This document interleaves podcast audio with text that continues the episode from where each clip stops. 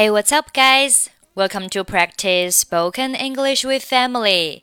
欢迎收听和 Emily 一起练口语，我是 Emily。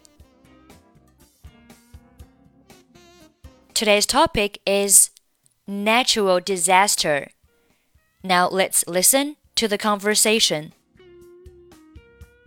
Steven, why are you so depressed? I'm feeling very bad. I just watched the news. What's the news? The town was razed by an earthquake, and more than 10,000 people died in the earthquake. It's horrible. Yeah, we have to do something to help the people in the stricken area.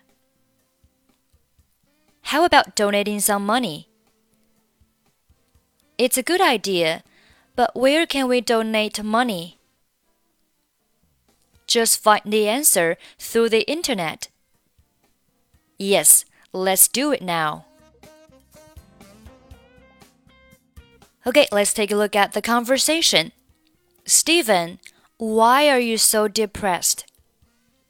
Steven, 你为什么如此沮丧？Depressed 形容词，心情沮丧的。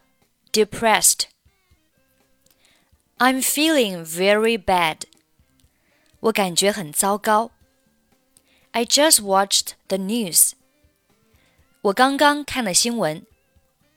Watch 看，news 新闻，看新闻就是 watch the news.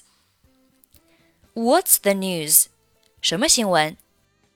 The town was razed by an earthquake. 地震把一个城镇夷为平地。Raise 动词表示使什么什么夷为平地，彻底摧毁。Raise 城镇是被摧毁，所以用被动语态，be raised。be raised。那这里呢，因为是谈论过去的事情，这个事情已经发生过了，所以这里的 be 动词用的是 was。was the town was razed by an earthquake 啊，就是被地震摧毁了。By an earthquake, earthquake 地震。And more than ten thousand people died in the earthquake. 超过一万人在地震中丧生。More than 超过，ten thousand 一万，thousand 表示一千。那十个一千呢，就是一万，ten thousand 一万。Died in the earthquake. Die in 死于什么什么。Died in the earthquake. It's horrible. 太恐怖了。Horrible 形容词，恐怖的。Yeah, we have to do something to help the people in the stricken area. 是的， 我们必须要为灾区人民做一些事情。We have to do something。我们要做一些事情。后面的 to 表示目的是什么，为了什么。Help the people，帮助人们。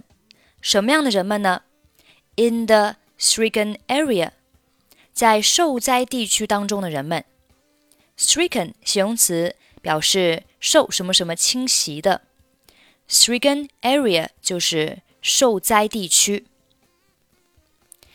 How about donating some money？捐一些钱怎么样？Donate 有捐赠、捐款的意思。Donate，donate，donate money 就是捐钱。Donate。It's a good idea，这是个好主意。But where can we donate money？ 但是我们要在哪儿捐钱呢？Just find the answer through the internet。我们到网上去找找吧。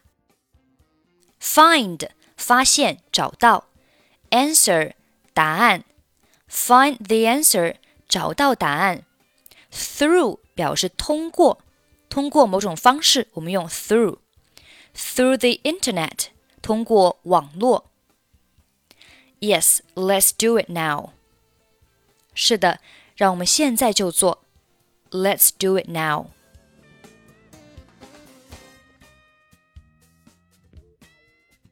Steven, why are you so depressed?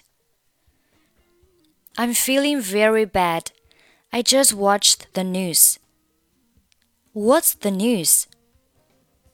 The town was razed by an earthquake and more than 10,000 people died in the earthquake. It's horrible. Yeah, we have to do something to help the people in the stricken area. How about donating some money? It's a good idea, but where can we donate money? Just find the answer through the internet. Yes, let's do it now.